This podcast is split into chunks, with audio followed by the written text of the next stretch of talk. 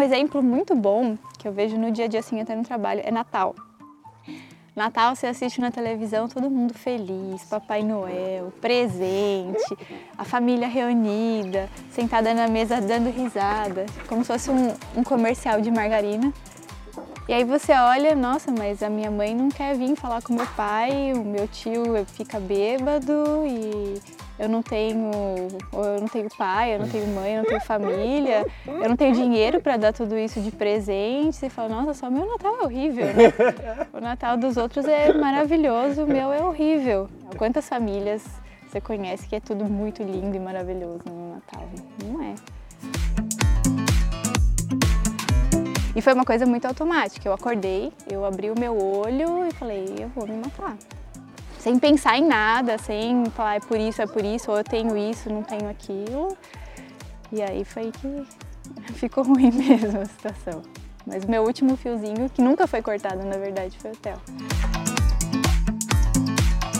eu pensar que eu poderia fazer diferente de alguma forma, né? Tanto que eu nunca pensei em trabalhar com isso, muito pelo contrário. Quando eu comecei era uma das coisas que eu tinha certeza que eu nunca faria. É mesmo? É. Psiquiatria? Psiquiatria. Eu acho que foi desde o começo da faculdade, era uma das coisas que eu tinha certeza que eu não faria, mesmo depois de formada. E aí depois disso eu mudei totalmente a minha percepção e eu achei que, que dava para fazer alguma coisa diferente. E aí que eu falo que é diferente da medicina técnica, que nem eu te falei, né? É, eu poderia sentar lá e prescrever um remédio ou eu poderia sentar lá e fazer alguma diferença, né? Eu acho que é isso que, que conta.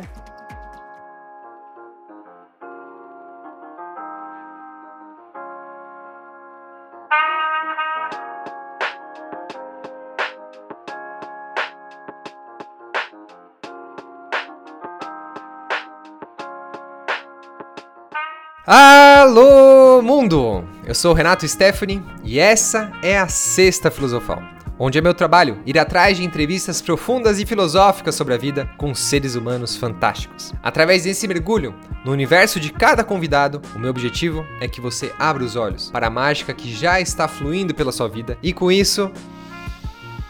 Ah, respirar e criar coerência entre a sua mente e o seu coração. Ou, quem sabe, entre o seu coração e a sua mente. No episódio de hoje, eu tive o prazer de passar um tempo agradabilíssimo com a doutora Carla Lombardi, que trabalha com psiquiatria humanizada. A Carla, ou a Lomba, como você vai ouvir eu chamando ela na entrevista, é uma das melhores amigas da Nádia, minha esposa, e oferece para a gente nessa entrevista um lindo mergulho pela nossa humanidade, passando pelos nossos pontos mais vulneráveis até chegar na beleza e na graça da nossa missão nessa existência.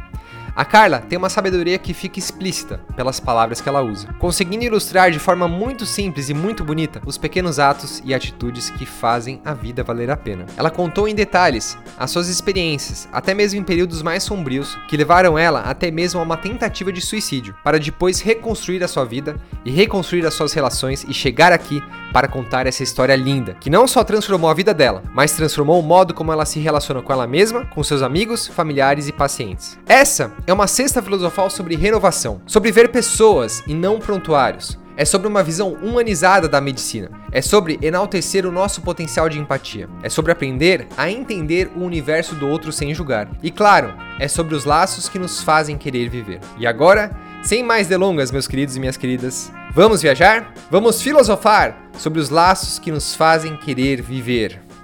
Alô, mundo! Eu sou a Gnoma Chef e interrompi a transmissão do Renato bem rapidinho para te apresentar o melhor guia do mundo. Apesar de ser um alimento milenar, o ghee ficou conhecido nos últimos anos por ser um superfood e é considerada a melhor gordura para ser ingerida. Além dele não perder as suas características em altas temperaturas, ele também melhora a digestão, é rico em vitaminas, ômega 3 e triglicerídeos de cadeia média, que são fontes de energia para o nosso cérebro. E ele também tem baixíssima concentração de lactose e caseína, o que o torna uma excelente opção para os intolerantes.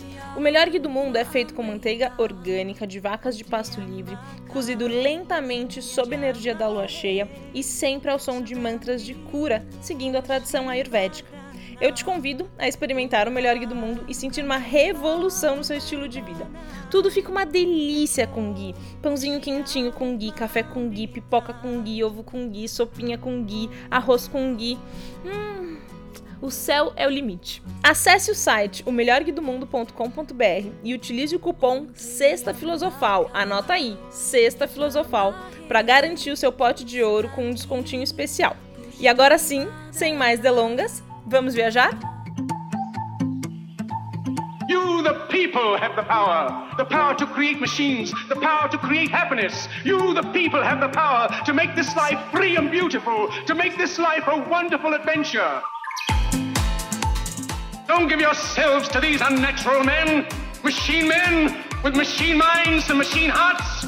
You are not machines, you are not cattle, you are men.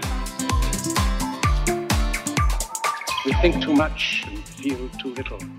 More than machinery, we need humanity. More than cleverness, we need kindness and gentleness. Without these qualities, life will be violent and all will be lost.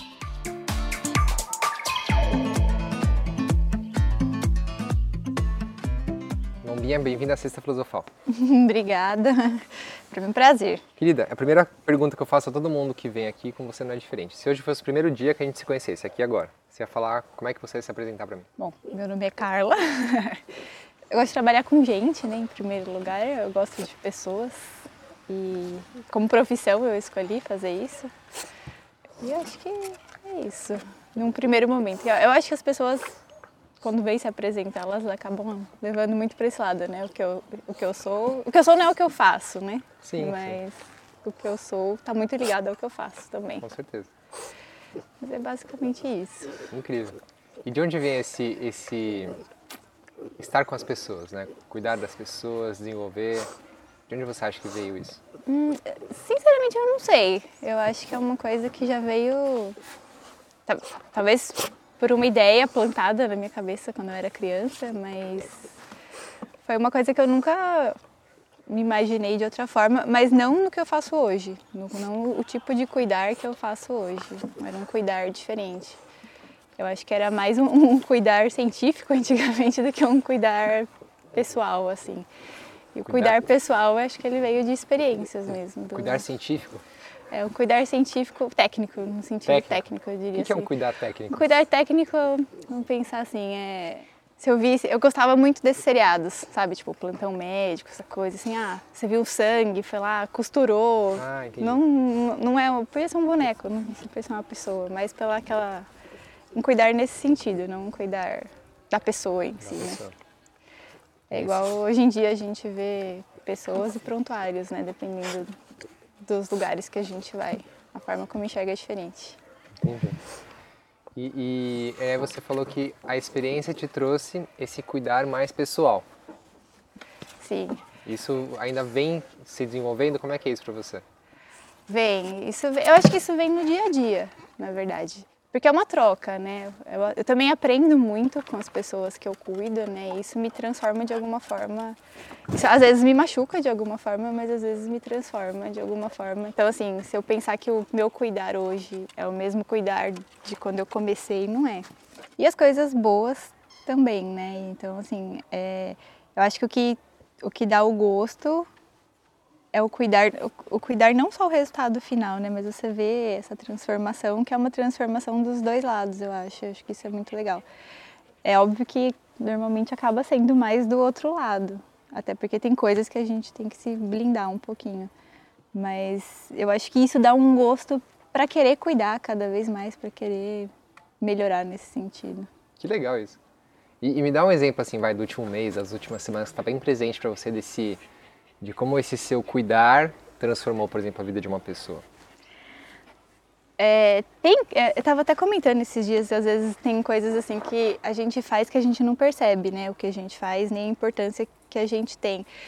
E às vezes a gente se diminui até um pouco nisso. Esses dias eu estava comentando até que tem paciente assim que eu atendi em algum lugar e de repente eu mudei de lugar e eles vêm de muito longe assim para passar e eu fico, nossa, mas eles vieram para passar comigo, tipo, quem sou eu, né, para para fazer a pessoa vir duas, viajar duas horas, né, para passar numa consulta.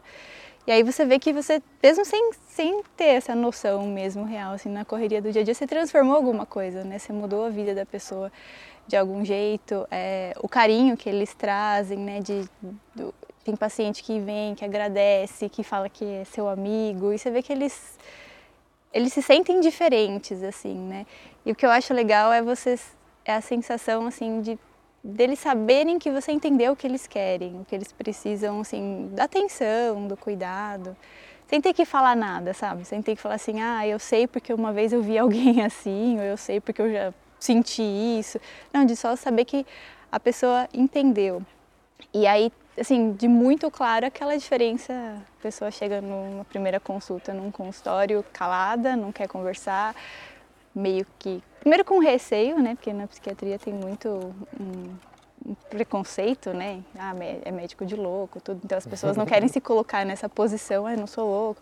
Então elas já vêm meio que com o pé atrás, às vezes por alguma dor que não não tá, né, ainda se sentindo confortável de falar.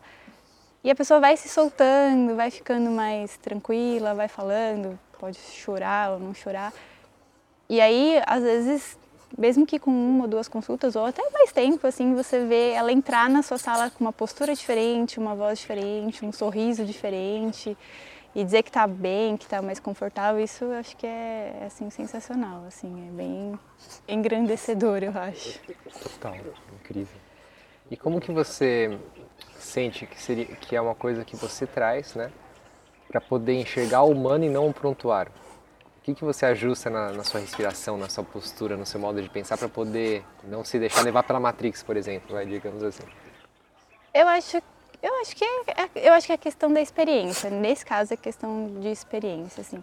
Eu tenho assim a questão, é óbvio que tem a questão de valores que você já vem lá de trás, de, que você traz da sua educação, tudo mais da sua criação. Mas eu acho que quando mistura um pouco isso, é, às vezes fica um pouco difícil mesmo de traçar essa, essa linha.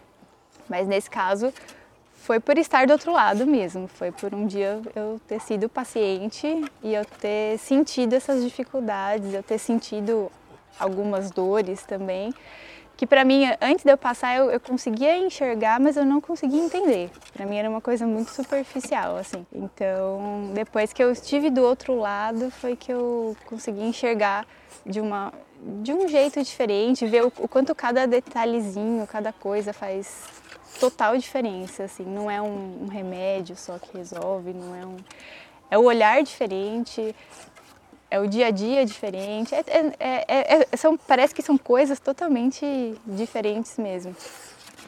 E aí ver que tendo essa, essa percepção é, e vendo pelo menos as coisas quando eu passei, que eu senti alguma falta, eu pensar que eu poderia fazer diferente de alguma forma, né? Tanto que eu nunca pensei em trabalhar com isso, muito pelo contrário. Quando eu comecei era uma das coisas que eu tinha certeza que eu nunca faria. É mesmo? É. Psiquiatria? Psiquiatria. Eu acho que foi desde o começo da faculdade, era uma das coisas que eu tinha certeza que eu não faria, mesmo depois de formada.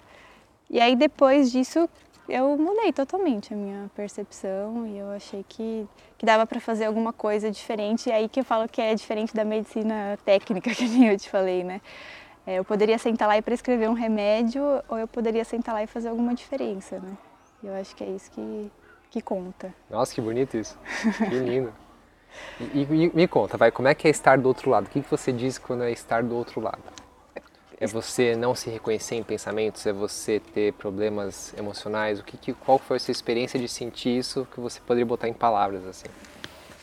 Foi é, um, conjunto, né? Na verdade, é exatamente isso. É essa questão de estar desconectado mesmo é uma coisa assim muito surreal. Eu tive depressão, né? Eu fiquei bem mal assim por um tempo e, e é uma coisa que é muito diferente do que as pessoas têm um, um conceito normalmente, né? Eu acho que as pessoas conseguem ver, por mais que as pessoas tentem explicar o que, que é, definir em palavras, as pessoas que não passaram por isso só conseguem ver a pontinha do, do iceberg mesmo, não consegue... É difícil de explicar, é difícil de fazer as pessoas entenderem, assim como eu um dia tive muita dificuldade de entender, né?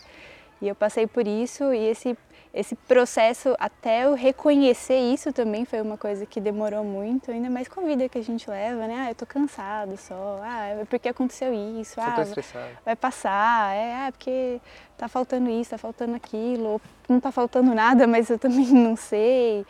Então você vai colocando mil e umas desculpas, mil e um motivos, e chegou uma hora que eu vi que eu nem sabia mais o que, que era motivo de nada, né?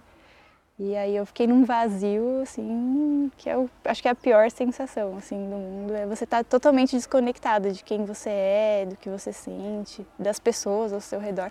E você começa a questionar todos os seus valores e vem uma culpa muito grande, né? No meu caso, eu não sentia mais nada. Então, assim, eu não sentia, não conseguia sentir aquele amor pela minha família, pelos meus pais. Não que eu tivesse algum sentimento negativo, eu simplesmente não tinha sentimento nenhum, assim. Isso me trazia uma culpa muito grande. Como assim eu não estou querendo ver meus pais? Como assim não está fazendo? Eles não tô, eu não estou sentindo, eu não estou fazendo diferença. E o não sentir não que eu andava sempre triste, chorando, não, eu ficava assim totalmente anestesiada, totalmente desconectada de tudo. E eu acho que foi o que me fez cair mesmo foi essa desconexão. Foi eu achar que ah, o meu problema é a minha rotina, o meu trabalho, então eu vou, sei lá, eu vou parar de ligar para o meu trabalho, não vou mais me estressar com isso.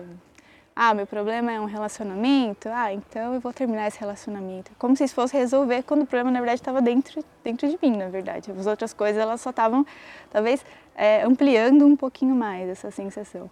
E aí eu comecei a como se fosse cortar uns fiozinhos, assim, essas ligações. Ah, tá me talvez isso esteja me incomodando, então eu vou cortar esse fiozinho. Isso aqui também, chegou uma hora que não tinha fiozinho nenhum, eu não estava conectada a nada, nem a ninguém, nem a mim. E aí foi que eu me perdi, assim, totalmente. Porque aí vem, é uma dor que você não, você não sabe explicar, assim. Você perde totalmente o sentido. Você não sabe por que, que você está aqui, nem se você quer ficar aqui. E você só quer fazer aquilo parar, né? E, e isso é muito difícil das pessoas entenderem, porque as pessoas querem sempre um motivo, né? Ah, é por isso. E não é por mal, né? O que eu vejo muito também hoje em dia é que é uma coisa totalmente desconfortável para quem está né, deprimido, as pessoas ficarem perguntando, mas por quê? Se você tem isso, ah, você é jovem, ah, você tem saúde, ah, você é bonito, você tem isso, você tem aquilo, você é estudado. Não é por isso. Isso gera mais um sentimento pior ainda, porque você se sente ingrato ainda por ter tudo isso e não estar tá conseguindo sentir o que você acha que deveria sentir, né? E as pessoas ficam perguntando e perguntando, e isso te traz né, um desconforto maior. E por outro lado, as pessoas elas querem ajudar. Se elas querem ajudar, se eu quero te ajudar, eu preciso saber o seu problema. Só que se nem você sabe me falar o seu problema, como que eu vou poder te ajudar, né? E aí eu acabo te sufocando, porque eu quero resolver o seu problema. Não é por mal, mas eu quero te ajudar, eu quero resolver, eu quero resolver para a gente ficar bem. E isso acaba piorando muitas vezes a situação. Porque tem que resolver, tem que ficar bem. Tem que ficar bem, porque você tem que valorizar tudo aquilo que todo mundo acha que você tem que valorizar e sentir tudo aquilo que todo mundo acha que você tem que sentir, mesmo que você não sinta nada. Eu adorei o jeito que você colocou de um jeito muito bonito e muito sensível, assim, tipo, de, cortar os fiozinhos. Achei o máximo isso. É, porque a sensação é exatamente essa, é como se você cortasse mesmo, você não, você se desconecta, como se fosse uma coisa meio de sistema elétrico mesmo. E como foi essa sua percepção? Qual, qual que você sente foi o último fiozinho que você cortou para chegar nesse vazio que você falou que você experienciou? O meu último fiozinho que eu cortei, eu sei qual foi o último fiozinho que eu não cortei, que foi o Theo. Foi o Theo. foi o Theo. O Theo foi o último, que é o meu cachorro, foi o último fiozinho que eu não cortei. E eu lembro até hoje que o dia que eu foi o meu pior dia, assim, eu cheguei a tentar suicídio, né? O dia que eu tentei, eu, eu entrei no, passei o dia mal, assim, numa angústia, num desespero. Eu tinha tomado já um monte de medicação para ver se eu conseguia me acalmar. E, e não me acalmava, e chorava, chorava. Eu tive uma crise de choro horrível, assim, saindo do trabalho. E aí eu, a minha vontade era de é aquela vontade de sumir, assim, você quer deixar, não é que você quer morrer, você quer se machucar, você quer se feliz, você quer deixar de sentir aquilo, você quer deixar de existir. Se você pudesse evaporar, você evaporava. E aí eu peguei o carro e falei, vou embora, vou sair. E aí eu lembrei que no caminho, assim, eu lembrei, eu falei, mas o Theo não tem comida, eu preciso voltar para pôr comida pro Theo. Eu sentia que aquilo ali era a minha única ligação, assim, com, com a realidade, sabe? E eu voltei para casa para pôr comida pro Theo, deitei tudo, e aí no outro dia pela manhã. E foi uma coisa muito automática. Eu acordei, eu abri o meu olho e falei, eu vou me matar sem pensar em nada, sem falar é por isso, é por isso, ou eu tenho isso, não tenho aquilo. E aí foi que ficou ruim mesmo a situação. Mas o meu último fiozinho, que nunca foi cortado na verdade, foi o Theo. E esse fiozinho, tanto foi o último fiozinho que ficou, tanto para ir quanto para voltar. porque depois eu fui, eu fiquei hospitalizada, tudo, e aí eu fiquei numa clínica por uma semana. E o dia que eu saí da clínica, eu saí por causa do TEL também. Foi uma coisa interessante, que eu os primeiros dias que eu estava lá, eu estava muito medicada, então eu não, não sabia nem quem que, que eu era naquele momento. E aí, conforme eu fui ficando mais consciente e tudo, é, eu pedia muito para as pessoas da clínica que eu queria ver o Theo. Aí um dia me falaram, ah, talvez dê certo, talvez você consiga ver ele, tem que conversar direitinho. E aí, por coincidência, nesse mesmo dia meu pai quis me fazer uma surpresa e levar o cachorro. E aí ele levou e não deixaram ele entrar. E aí eu fiquei desesperada, que não era justo aquilo. E, os, os, últimos dias, eu fiquei uma semana lá, os últimos dias eu conseguia enxergar aquilo como uma paciente, mas tinha um, um, um pouco de médico ali dentro que estava enxergando aquilo e estava vendo que aquilo ali também não ia me ajudar em nada. E foi um dos motivos de, também de eu ter pedido para sair. Eu falei para o meu pai, que nem eu fiquei lá uma semana e eu peguei um feriado no meio, então não tinha muita atividade. Perguntar para mim o que, que eu fiz lá, eu pintei uma caixinha. E eu lembro que eu falei pro meu pai, eu falei, pai, eu não sou uma retardada. Mas que, que, que lugar que era esse? Era uma clínica, é uma clínica psiquiátrica, né? Pra, e lá era, assim, é, os pacientes ficavam todos juntos, homem, mulher, independente do transtorno psiquiátrico que fosse.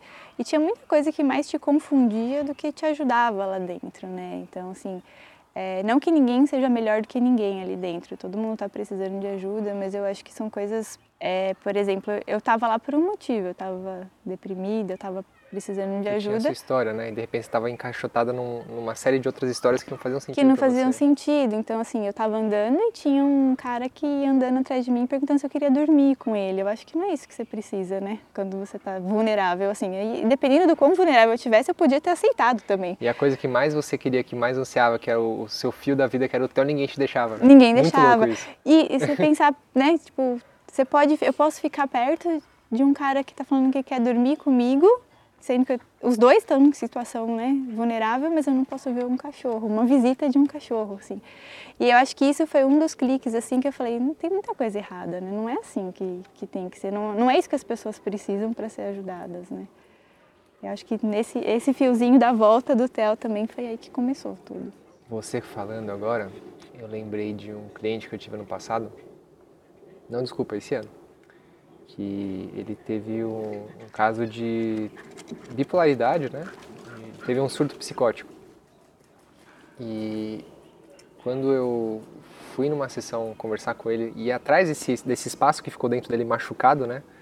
Porque ele, ele teve o surto psicótico e o que aconteceu? Ele foi até um, um, psiquiatra, um psiquiatra convencional e o psiquiatra tratou ele como um, um doente e, tipo, colocou um monte de remédio em cima dele. E quando eu consegui trazer essa memória de volta na psique dele, ele se libertou e aí começou a fluir energia de volta no amor dele, ele ficou bem. Ele falou: Renato, você, obrigado, porque você foi a única pessoa que conseguiu ter empatia de ouvir o que eu estava sentindo naquele dia. Não, você Sim. não era só um cara que queria me tacar um monte de remédio para abafar aquilo que eu estava sentindo. Exatamente. E eu acho que isso é uma das coisas que eu mais escuto assim no consultório. É, é das pessoas falarem: obrigado por me ouvir mesmo não importa, ela não quer nem saber o que, que você prescreveu, o que, que você fez, obrigado por me ouvir, assim, é uma coisa que, assim, te, te quebra no meio, né? Você fala, como assim? Principalmente se você é um psiquiatra, porque você não vai ficar pedindo exame nem nada. É, é, é, o principal é você saber ouvir a pessoa, né? Se você não consegue ouvir, você vai fazer o quê para ajudar ela, né? E essa escuta é muito importante, né? As pessoas têm muita dificuldade de escutar, né? Tem, às vezes você está falando, a pessoa já está assim esperando para rebater o que você está falando, não está nem prestando atenção no que você está dizendo, né? Porque já tem uma, uma ideia formada antes e você nem... É engraçado que, e é muito comum isso na sociedade, né? Eu vejo muito em mim mesmo. O tempo todo a gente quer reforçar a ideia do eu pelo que a gente escuta no outro. Uhum. Então a gente, é o que você falou, né? nem acaba de ouvir direito e já quer colocar um que, que o eu acha uhum. por cima. Sim. Então eu acho que é, isso atrapalha bastante nesse processo, né? De você não. Das pessoas terem. É, é óbvio que a todo momento é uma pessoa que está do outro lado, que tem as suas crenças, os seus, seus achismos também, mas acho que você tem que deixar isso um pouco de lado, independente de você concordar ou não com alguma coisa, para ver se consegue ajudar. E eu, sabe, eu fico muito feliz de estar aqui hoje, né? Porque eu, eu participei de tudo isso, né? Com a Sim, Nádia junto. sim. Eu lembro do dia que a gente foi lá na, na clínica com você e tal. E... Ah, é, é uma delícia ver, tipo, hoje você aqui morando nesse lugar gostoso, com uma pessoa que, né, que te... Tá, tá, de, tá de companheiro seu, tá do seu lado, ver como você tá bem, né? Uhum. Você- a gente vê ano passado, vê vocês hoje, dá pra ver que o casal tá enaltecendo, assim, tipo, Uhum. vocês têm uma energia, assim, que tá, tá, tá fluindo pra vida, né? Então é muito bonito ver isso. Sim, é, é realmente é uma coisa. Se você, eu olhando para trás, ver como, como era antes e como tá agora, é realmente é é outra vida, outra pessoa, outro, outro modo de enxergar as coisas também. E é o que eu falei, eu vou aprendendo, né, também a, a cada dia. Eu acho que muitas coisas é, eu acho que eu aprendi a ser muito mais tranquila também com isso, né? Que você vai vendo tanta experiência ruim, tanta coisa que você fala do que que eu tô reclamando, né? Do que que eu tô você aprende a dar valor também, é muito mais a coisas muito mais simples, né? Que antes eu talvez não enxergasse. É, é- é engraçado, né? O que você falou. De repente, você quer cortar todos os fiozinhos porque nada tá bom, nada é bom o suficiente. E de repente, o mais simples é o bom o suficiente. É bom o suficiente, na verdade, e é o, é o primordial, É o né? primordial, Foi o que é. salvou, né? Exatamente. E é uma coisa que é uma ligação que é o fiozinho, né? É o fiozinho. Que Esse é um continua, fiozinho né? muito bonito. Então tá aqui no colo dela agora.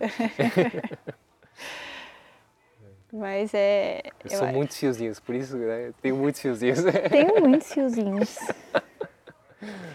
E eu acho que as pessoas, eu acho que esse cortar dos fiozinhos é uma coisa que é muito presente assim nas pessoas quando elas procuram, porque tem muita gente que senta e fala assim, eu não sei por onde começar, eu não sei o que dizer, porque ela também já tá com os fiozinhos dela cortada, né? E não é uma coisa muito fácil de ligar de novo esses fiozinhos, porque eles não voltam para o mesmo lugar também. né? Tem uma reconfiguração cósmica aí, né? de- Tem, tem todo. Porque muitos você nem coloca mais de volta também. né? Não- Tem muitos fiozinhos que não precisava ter também. É, eu queria muito saber disso, tipo, esse processo de da subida, né? Da galgada, do, de você se empoderar da vida e, e se restabelecer, porque eu, eu vou te falar que eu tive uma depressão ferrada, que eu também tive pensamentos suicidas, tive muita coisa, muita coisa mesmo. Cheguei até no, no pensamento de ir começar a fazer alguma coisa, eu consegui despertar nesse momento. E eu sinto que assim, é um espaço da minha psique que está lá se eu quiser, eu posso acessá-lo. É um espaço sombrio, eu conheço ele. Uhum. né? Mas eu conheço hoje também o, como o que, que eu faço para não chegar lá. E não, e não é assim, não, é uma negação, né? é diferente isso, é muito legal, né? Porque não é uma negação. Não. É só reconhecimento de, tipo, assim como existe o sol e a lua, existe a luz e a sombra, isso existe dentro da gente, a gente tem que reconhecer. E tá tudo Sim. bem. Exatamente. É o quartinho da bagunça. É o quartinho da bagunça. quartinho da bagunça. como é que foi essa, essa, essa galgada? Como é, que, como é que foi essa reconstituição dos fiozinhos? Qual foi a primeira coisa que você reconstituiu, assim, que você foi sentindo que foi passando? Eu acho que talvez a primeira coisa, depois do Theo, Depois do Theo, né? eu acho que foi a minha família. Foi o primeiro fiozinho que eu liguei de volta. Porque, querendo ou não, depois disso, eu perdi a minha autonomia, né? Eu não podia tomar banho sozinha, eu tinha que ficar em vigilância 24 horas depois que eu fui para casa. Voltei a dormir no quarto dos meus pais, como se eu fosse uma criancinha. E isso, por alguns momentos, isso me irritava muito, mas ainda por ser aquele fiozinho que não quer conectar, né? Que quer ficar sozinho, que quer ficar isolado. Mas, assim, ao, ao longo do tempo isso foi, foi ligando de novo, o contato com meu pai, com a minha mãe, aquela coisa de voltar a ser filho, né? Voltar para dentro de casa. Não que antes eu não fosse cuidada nem nada, muito pelo contrário. Mas foi, foi um acolhimento, né? E isso também é uma coisa que eu vejo muito, que tem muita gente que não tem esse acolhimento. E, e isso dificulta muito, muito nesse processo, né? De reconstrução, de subida às vezes te coloca mais para baixo também, né? Então, eu acho que essa foi a primeira coisa.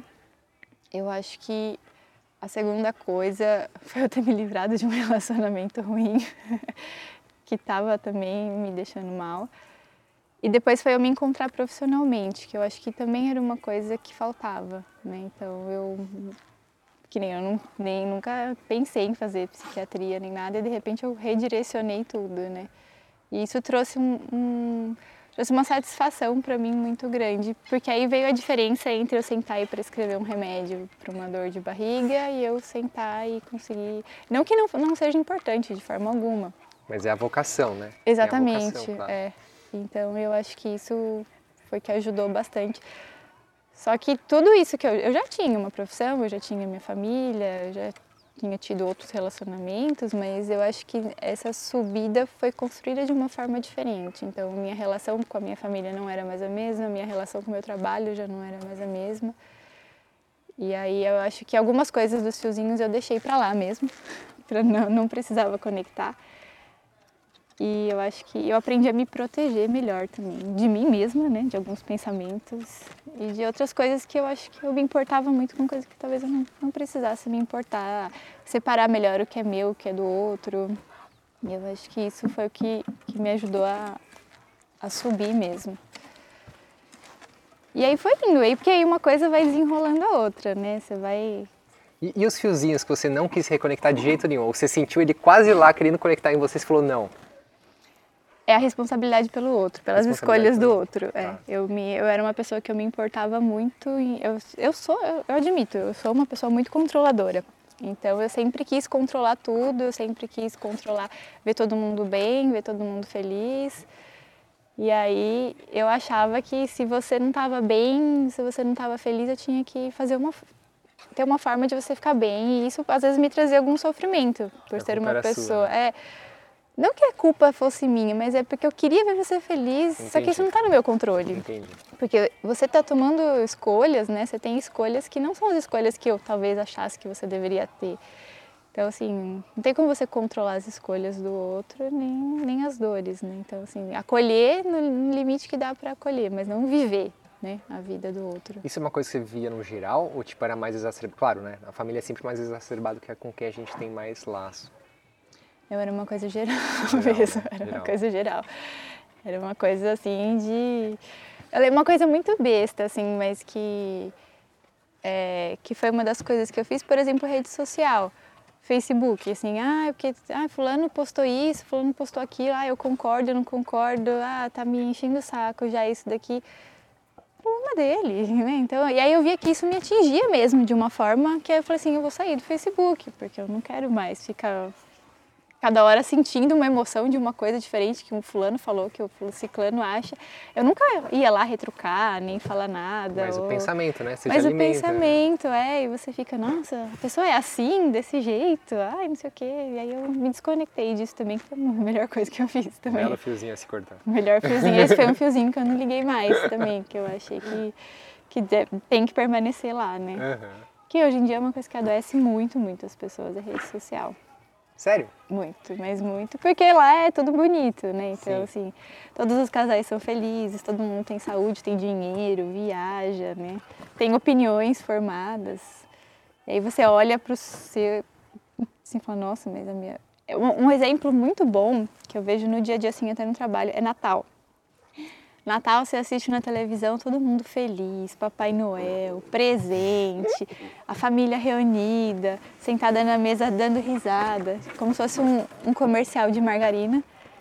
E aí você olha, nossa, mas a minha mãe não quer vir falar com meu pai, o meu tio fica bêbado e eu não tenho, eu não tenho pai, eu não tenho mãe, eu não tenho família, eu não tenho dinheiro para dar tudo isso de presente. Você fala, nossa, só meu Natal é horrível, né?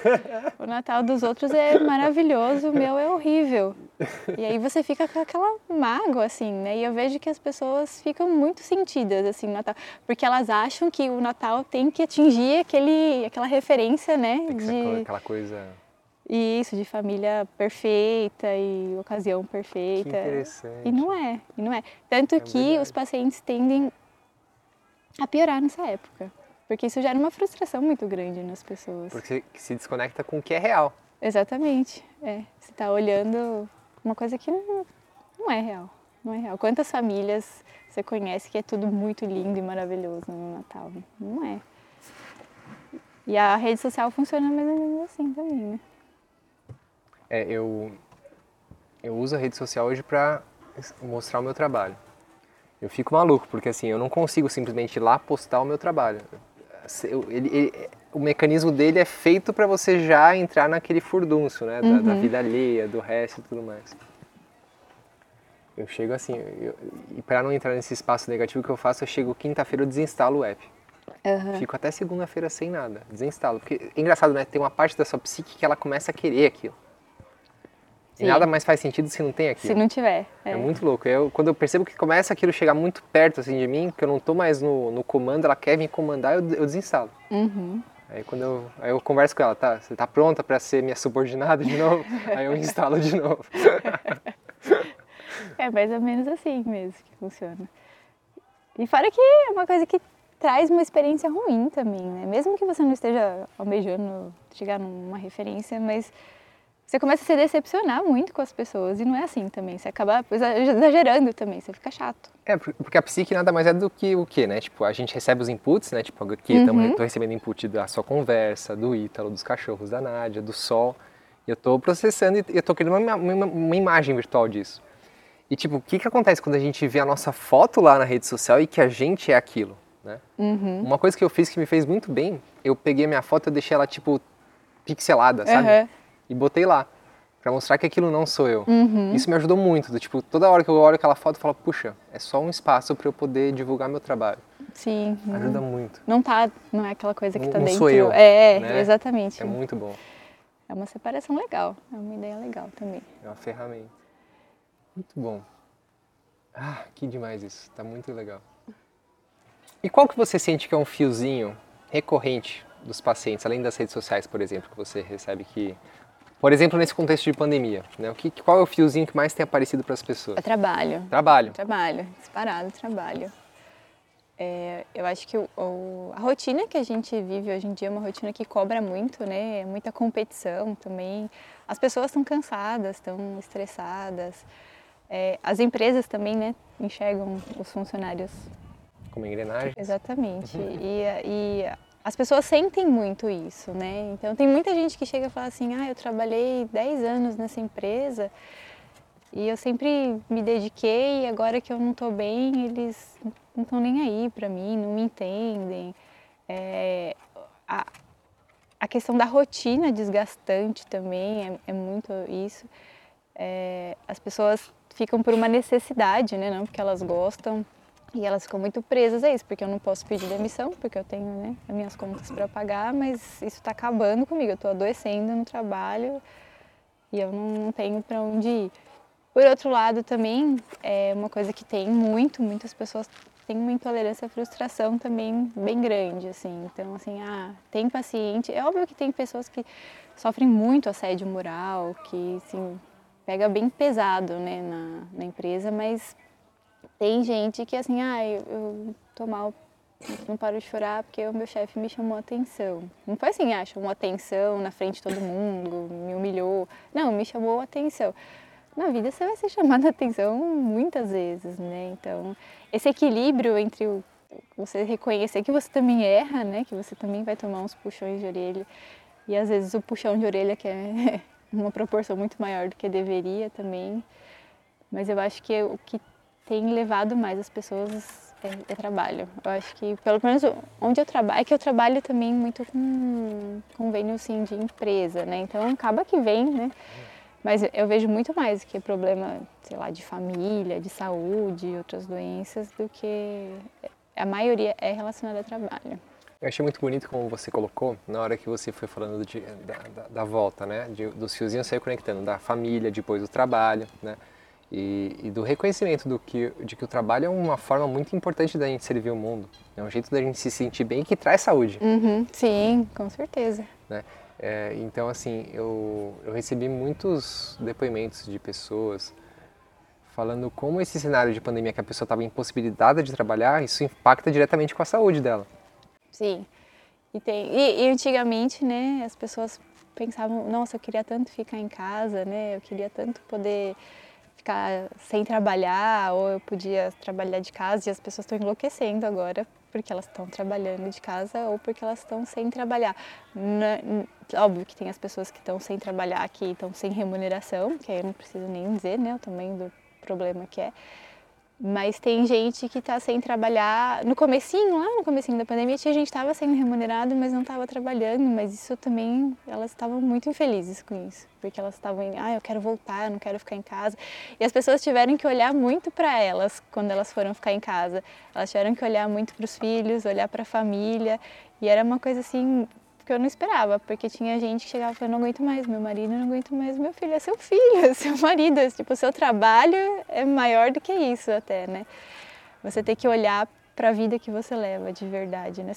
É, que as pessoas ultimamente elas vivem no trabalho, né? Elas não vivem a vida delas. E quando elas tiveram que viver a vida delas em casa, foi foi difícil, foi bem difícil. Interessante isso. Quando elas tiveram que viver a vida delas. E aí talvez alguns fiozinhos tiveram que ligar, né? Ou desligar, né? É. E muitos foram desligados, né? Teve muita separação. né? Muito. Né? Tava falando isso com um cliente, anteontem. Que ele é apaixonado pela mulher dele, né? Ele tem, já tá 15 anos casado, se não me engano. Ele falou, meu, como é gostoso, né? Ter, sentir esse amor. Eu, eu me sinto apaixonado por ela, por ela como se fosse um adolescente ainda. Ele fala que ele agradece muito isso, porque ele, o que ele viu de separação, uhum. a gente tava conversando sobre isso. A importância dos relacionamentos. Sim, a pandemia uniu e desuniu muita gente. Assim, eu por muito tempo eu fui uma pessoa que eu, eu repudiei a alopatia para qualquer tipo de tratamento psíquico, né? E hoje, assim, vendo alguns amigos, inclusive você, né? Eu, eu nossa, eu, eu tenho uma outra visão disso completamente. Né? Eu consigo entender que é uma, é uma ferramenta, assim uhum. como qualquer coisa, né? É uma ferramenta que você deve ser bem utilizada. Como que é o seu entendimento né, para poder usar uma ferramenta tão poderosa quando você, porque está lidando com a vida da pessoa, está lidando com as emoções dela, com a psique dela. Como é que é o seu entendimento quando você vai passar um medicamento para o paciente para que ele não fique preso só no medicamento pelo medicamento? Sim. Uma coisa que eu sempre explico para eles é que o, a, o medicamento ele não vai resolver tudo, né? Ele não vai resolver a vida dele é, o medicamento, porque assim, tem, a, óbvio, tem toda a parte de regulação, de neurotransmissor, tudo, até porque se não tivesse não ia fazer diferença nenhuma a medicação. Claro. Mas tem todo o ambiente externo, né? E isso vai, porque ele sempre pergunta, ah, se eu tomar, vai melhorar? Eu falo, não sei, pode ser que sim, a gente espera que sim, mas eu vou ter que tomar muito tempo. Eu falei, não sei, a sua vida hoje não vai ser igual à sua vida daqui seis meses, né? Então, todo o meio externo acaba interferindo. Então, assim, se apoiar num remédio não vai ser o que vai mudar tudo. E eu sempre explico para eles, o remédio vai te ajudar a te estruturar, para que você, às vezes, quando a gente adoece, a gente perde a estrutura, né? Então, ele vai te ajudar a te estruturar para que você consiga transformar a sua vida, para que você tenha estrutura para conseguir mudar o que o que está é, te incomodando. Às vezes a gente não tem essa estrutura, a gente não consegue ter força para fazer isso ou para enxergar isso e precisa de um remédio. Mas só o remédio não vai ajudar. Eu sempre falo para eles que é como se fosse uma cadeira, né? A cadeira, se ela tiver um pé só, não importa o quão firme seja, pode ser o melhor remédio do mundo, não vai segurar. A gente precisa ter os outros pés. E esses outros pés a gente vai alcançar de diversas formas, com atividade física, com terapia, com cultura. Aí às vezes eles perguntam: "Ah, mas eu posso fazer religião também, né? Que é uma coisa que ajuda bastante, independente de qual seja a religião, a fé é uma coisa que, é, conexão espiritual, que né? preenche bastante. E a, às vezes eles vêm assim com, ah, mas eu posso fazer não sei o quê. Se for para te ajudar, se faz sentido para você e não vai prejudicar, pode. Tudo que puder usar ao seu favor, independente de eu achar que funciona ou não. Ah, minha vizinha falou que se eu comer bolo de mandioca funciona, mas ela tem uma crença tão forte no, no, bolo de mandioca, vai fazer mal o bolo de mandioca? Não vai, fala, não, então come o bolo de mandioca, mas toma um remédio também, entendeu? Então, porque se você também ficar cortando, podando muito as pessoas, né, as crenças delas também, isso não ajuda, não ajuda em nada. Pelo contrário. Pelo contrário, exatamente. E até também para eles não terem essa ideia, porque se você parte do princípio que o remédio que vai funcionar você nunca vai conseguir tirar o remédio daquele paciente. Não é, pelo menos o meu objetivo é que ele precise daquilo por um tempo X, né? Não que ele precise para a vida inteira. Se precisar para a vida inteira e for para melhorar, tudo bem. Mas que não, que não seja a resolução de tudo ali no remédio. que aí vem, vem, a dependência, vem todos os outros problemas associados, né? Que é o que as pessoas têm medo também, né? De ficar dependente, de ficar. E aí vem todo aquele terrorismo né, do remédio, que eu vou ficar parecendo um robô, babando. É, e ao mesmo tempo que tem, que tem medo dessa dependência, eu percebo que é, é só o que elas querem, né? Do tipo. Porque eu não sei como, né? Mas a gente vive num mundo em que se você tem dor de barriga, o problema é que você não tomou remédio. Uhum. Não é porque você está estressado, não é porque você está engolindo as suas emoções, não é por um monte de coisa. É porque você. Ah, porque eu não tomei remédio. Uhum. Quando eu tomar o remédio, vai ficar bom. Vai ficar bom, vai resolver tudo. É, exatamente. E não adianta, não adianta. E várias coisas do dia a dia, assim, né? Atitudes. Às vezes o paciente está tá deprimido e aí você ele vai tomar o remédio, mas vai ficar trancado num quarto escuro, sem um suporte familiar, sem nada. Não é isso que vai mudar, né? Que vai fazer a diferença. E ter esse, esse entendimento é importante. A família ter o entendimento, né? É muito triste quando não tem suporte familiar ou, sei lá, de companheiro ou companheira, amigos. Porque tem muita gente que vem com aquele discurso de ah, isso é frescura, né? Isso daí é porque você tá com preguiça, porque você tá querendo fugir de alguma coisa. Ah, não existe, gente, preguiça. Só existe, existe, mas não é. Não tem como. Você... E outra coisa, as pessoas medem muito a dor dos outros com a sua régua, né? Isso daí é uma coisa que não funciona, que destrói todo mundo. Porque você querer comparar, uma coisa que não, não tem como comparar. Às vezes a minha dor porque eu quebrei a minha unha. Pode ser uma dor muito forte, para você pode não ser nada. Mas ai, a minha unha vai ficar feia, isso não importa se seja fútil ou não, isso vai me impactar de alguma forma. Não necessariamente tem que ser. Você não está ali para julgar se é, é válida ou não a dor, você está ali para ajudar a aliviar, né? Perfeito. Edificar, né, a pessoa nela mesma. Uhum, sim. Muito bom. Para a gente ir para os finalmente da entrevista, assim, nas últimas semanas, meses, o que está muito presente na sua vida que você gostaria de compartilhar? Pode ser um livro que você esteja lendo, pode ser um seriado, pode ser alguma coisa que você passa no relacionamento com seus cachorros, com o Ítalo. O que está muito presente na sua vida? Uma coisa que está muito presente na minha vida. Hoje, hoje, uma coisa que está muito presente na minha vida é o quartinho da bagunça. Uhum. é o quartinho da bagunça. É isso de de você saber que, que tem. Porque hoje eu estou passando por um momento que eu tô, eu tô sobrecarregada, eu tô estressada. E eu sei que o quartinho da bagunça tá lá e é, é, o que você falou, você tem aquele. Você sabe onde é que tá aquilo ali, você sabe onde você não quer chegar, mas você sabe que você pode chegar naquele ponto. Não é porque hoje eu tô bem que eu sei que eu nunca mais vou ficar daquele jeito.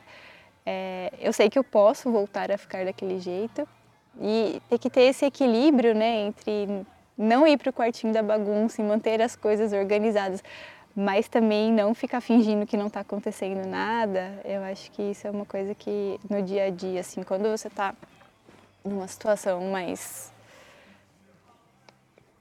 eu não digo nem mais complicada, porque é uma coisa assim que hoje talvez eu possa estar estressada, com algum problema, sei lá, financeiro de relacionamento, e amanhã eu posso estar com as mesmas condições e eu não estar sentindo absolutamente nada, porque você vê que não é essa a causa, né? Assim como eu posso não estar com problema nenhum e ficar. E eu estou sentindo o quartinho lá da bagunça querendo abrir a porta, né?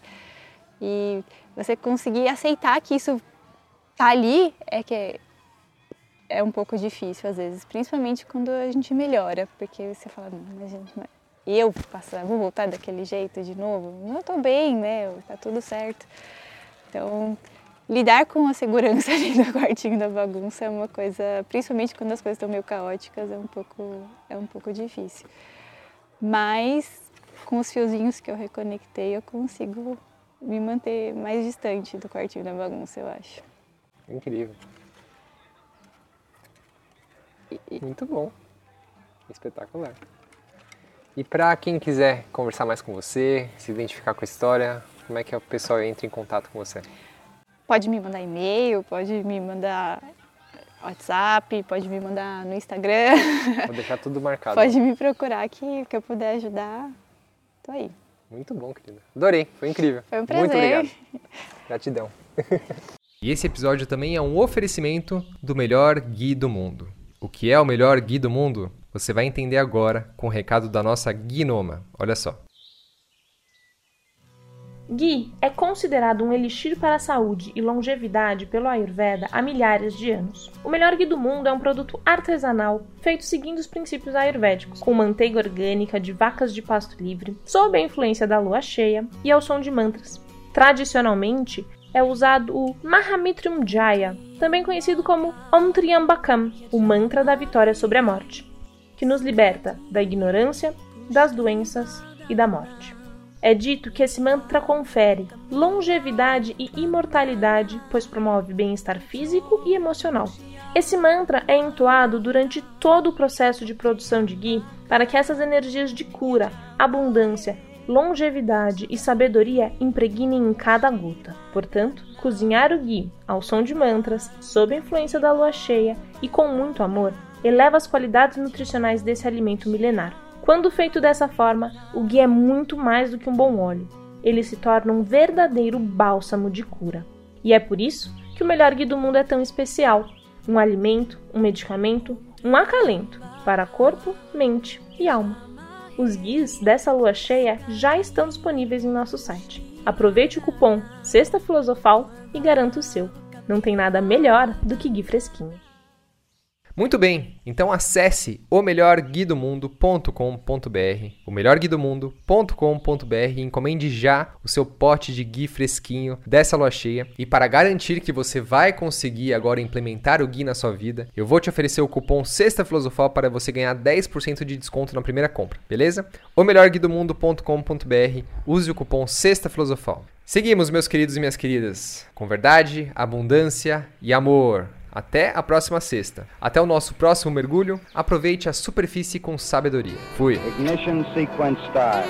5, 4, 3, 2, 1. Mission complete.